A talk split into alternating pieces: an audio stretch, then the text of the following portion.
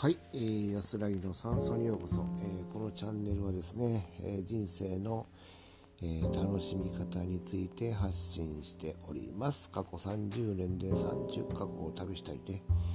え、47都道府県をテレビの撮影で回ってきた。そんな親父が見てきたことを感じてきたことを通じて、え、収録をしております。今回ね、えー、思いついた、えー、ちょっと降りてきたことがあります。それで皆さんにシェアしたいと思います、えー、それはね何かと申しますと、えもしねあの、まあ、この社会においてですよ適応できない人うんそんな人を取りこぼしているということがあればそれこそね国の力に影響するんですよっていう話なんですよ。だから大事なのは誰々さんが一人で国を支えているっていうことではないっていうことなんですよね。と私は思ってるんです。もし、えー、誰々さんが例えば障害をお持ちの人がいたとしましょう。でその方は、え、体は不自由かもしれませんけれどもえー、心やですね思考はものすごくこのね、えー、洗練されているものがあってかなり勉強を積まれているかもしれません。でその人をですね放置しておいたらですね、えその人と、え体は元気だけれどもあまり勉強してこないという人を組み合わせればですよ。かなり強いねえー、コンビができますよ。まあ言えばねそういうふうな、えー、組み合わせっていうのはこの社会1億2000万人もいればですねいかによりも組むことができるとそれを確率的に教育でね競争させてですよ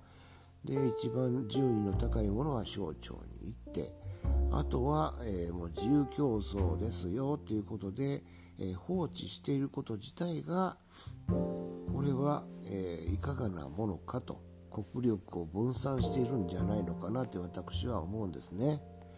うん、自由自由かもしれませんけれども、えー、本当にね、え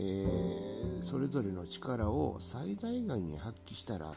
この国というのはものすごいものを発揮するんだろうなということをこのブログをいろんな人のね読んでいたりですね、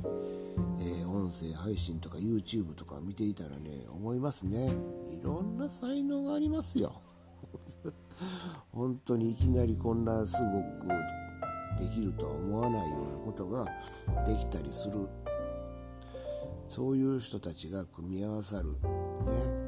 えー、でこういった配信は苦手かもしれないけれどもまた別のことができる人がいるかもしれないと、うん、そういったことを、えー、取りこぼさないことがねきっと大事なんじゃないのかなというまさに、えー、共生社会ですね。何々をこれをね、えー、無理無理強いして無理強いしてね、